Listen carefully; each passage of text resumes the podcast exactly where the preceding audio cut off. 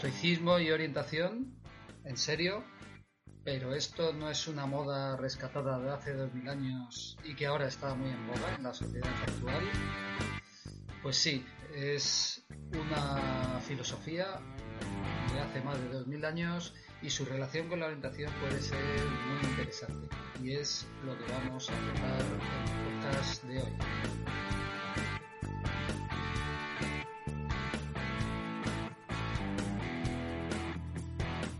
Pues tanto si conoces la filosofía estoica como si no, en este, este podcast, que ya es el número 6, voy a intentar relacionar los aspectos más importantes de los estoicos con nuestro entorno.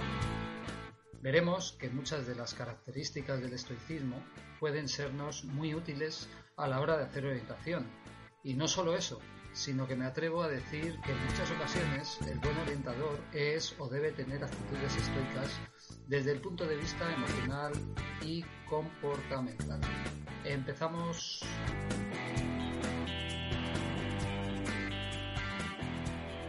El estoicismo es una filosofía del siglo III a.C. y sus mayores representantes fueron Zenón de Citio, que fue el fundador, y Séneca, Epicteto y el emperador Marco Aurelio, las figuras que más lo escribieron o desarrollaron. De una forma muy simplificada, se puede decir que los estoicos ven su alrededor según la ley causa-efecto. Su objetivo era alcanzar, mediante la tolerancia y el autocontrol, la eudaimonía, entendida esta como felicidad en aquel mundo de hace tantos siglos y la sabiduría en aceptar el mundo tal y como es. Pero vamos a ver los pilares o principios fundamentales y la relación que pueden tener con nuestro comportamiento como orientadores. Un pilar sería la dicotomía del control. Esto es, o viene a decir, que hay cosas que están bajo nuestro control y otras que no lo están. Nuestras decisiones y comportamiento están bajo nuestro control, pero las decisiones de otros normalmente no. No podemos influir en lo que el cartógrafo ya ha dibujado o en lo que va a hacer alguien de nuestra categoría en esa carrera importante que queremos ganar o en la hora de salida que nos han asignado para hacer nuestra carrera o si llueve o si hace frío, etc. Si pierdo energía mental en criticar al cartógrafo o pensar qué hará nuestro rival o que no me gusta la lluvia o el frío influirá negativamente en aquello que sí podemos controlar, que es nuestra propia carrera. Otro aspecto básico de los estoicos era la virtud o arete. Esta era de vital importancia para los estoicos, ya que era el mayor bien y todo lo demás era indiferente. Esta arete es el conjunto de acciones que te permitirá alcanzar tu potencial, Séneca dijo que era más importante conocerte a ti mismo que darte a conocer a los demás.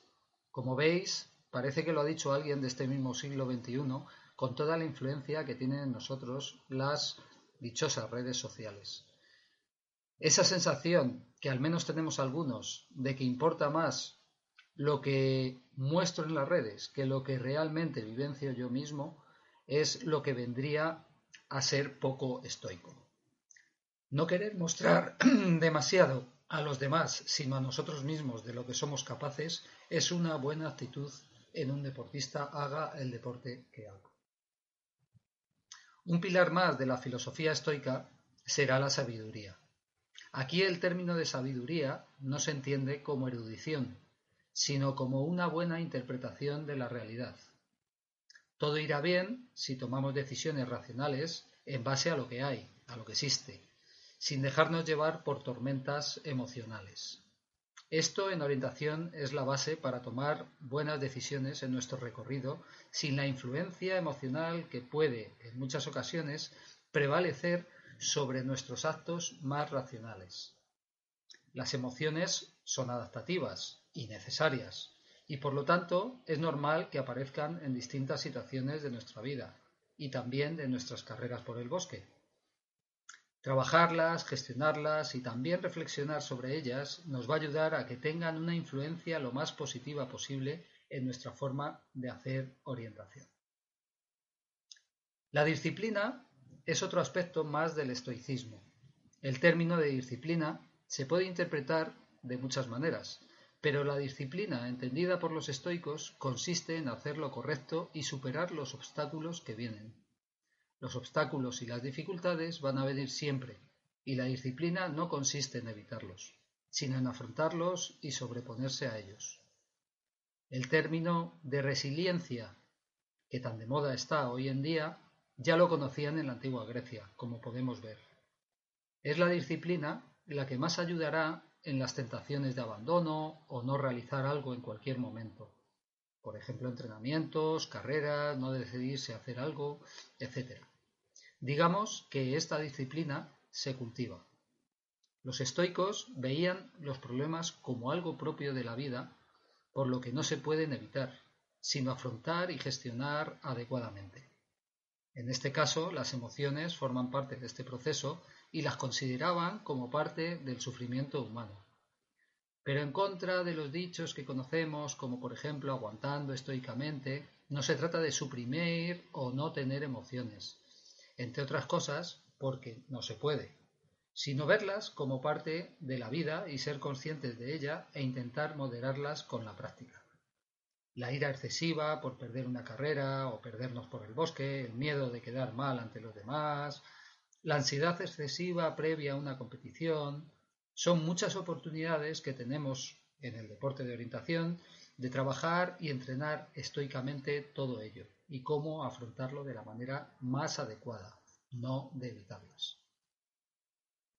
Y una característica más sería la atención. Tiene relación con la dicotomía del control comentada en primer lugar, ya que si me centro en lo que puedo controlar, es el presente y no el pasado ni el futuro lo que me va a condicionar mis actos. El moderno mindfulness o atención plena tiene su origen en el budismo, que consiste en vivenciar el presente y mantener nuestra atención en lo que estamos haciendo. Muchas de las causas de sufrimiento emocional vienen de aspectos del pasado o cosas que pueden pasar en el futuro, que por cierto, la mayoría de las veces no pasan. Hay un chiste muy bueno relacionado con esto y viene a decir que qué pone en la lápida de un hipocondríaco. Pensadlo un momento. Pues pone, ¿lo veis? ¿Lo veis? Marco Aurelio tiene una cita que dice, en todo momento mantén la mente centrada en la tarea presente, ignorando el resto de consideraciones. Puedes lograr esto si afrontas cada tarea como si fuera la última, sin distracción, sin subversión emocional de la razón, sin drama, sin vanidad y sin queja por tu situación. ¿Qué os parece? Es como si Marco Aurelio se estuviera preparando psicológicamente para una carrera de orientación.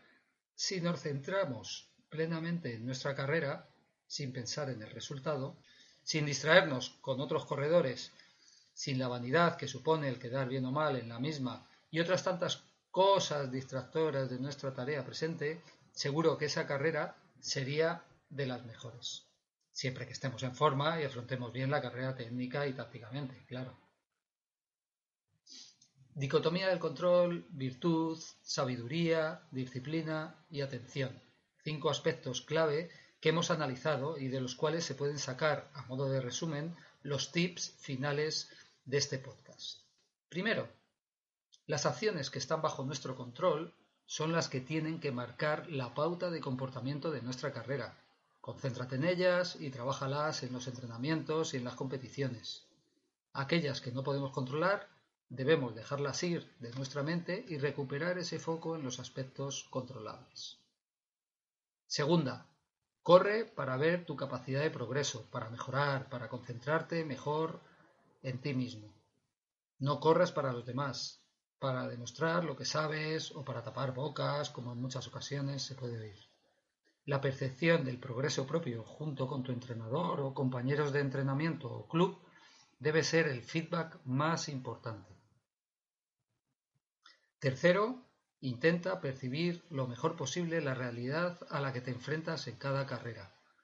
Grado de dificultad, gestión de la velocidad en base al terreno, aprende a ir leyendo, cada carrera y cada aspecto del mapa. Las emociones que surjan las tienes que ver como algo normal. Nervios, miedo al fracaso, ilusión, incertidumbre. Aprende a convivir con ellas y ve poniendo remedios para gestionarlas adecuadamente. Cuarto tip sería con respecto a la disciplina. Sé disciplinado a la hora de entrenar, de tomar decisiones, de asumir problemas intrínsecos o extrínsecos a la carrera. Todos los mejores deportistas de la historia han tenido siempre más fracasos que éxitos. En estos coinciden deportistas como Pau Gasol, como Rafael Nadal, Michael Jordan o Thierry Georgiou. Y el haberlos gestionado, gestionado adecuadamente les ha llevado a tener éxitos posteriores. Sé disciplinado en esto también. Y quinto y último, trabaja la atención plena en la tarea del momento bien sea un entrenamiento o la final de un mundial. Busca tu calentamiento mental para estar lo más enfocado posible, trabájalo, instauralo como rutina, como cuando haces la misma rutina de movilidad articular en tu calentamiento físico tipo. No adelantes lo que pueda venir ni lo que ha sucedido en controles anteriores. El control sobre ello es cero. Solo tienes control sobre lo que estás ejecutando en ese momento. Y con estos tips estoicos, y que me perdonen los filósofos, he intentado relacionar esta interesante corriente filosófica de hace más de 2000 años con nuestro moderno deporte. Quiero recomendar dos lecturas de esta filosofía que creo pueden ayudar mucho a conocer y profundizar más en la filosofía estoica y cómo aplicarla a nuestros tiempos. Estos libros son Invicto, de Marcos Vázquez, y Cómo ser un estoico, de Máximo Pigluici. Espero que os haya gustado esta versión más estoica de la orientación y si así ha sido, ya sabes, comparte si crees que puede ser útil a alguien y nos vemos o escuchamos en el siguiente podcast de la ciencia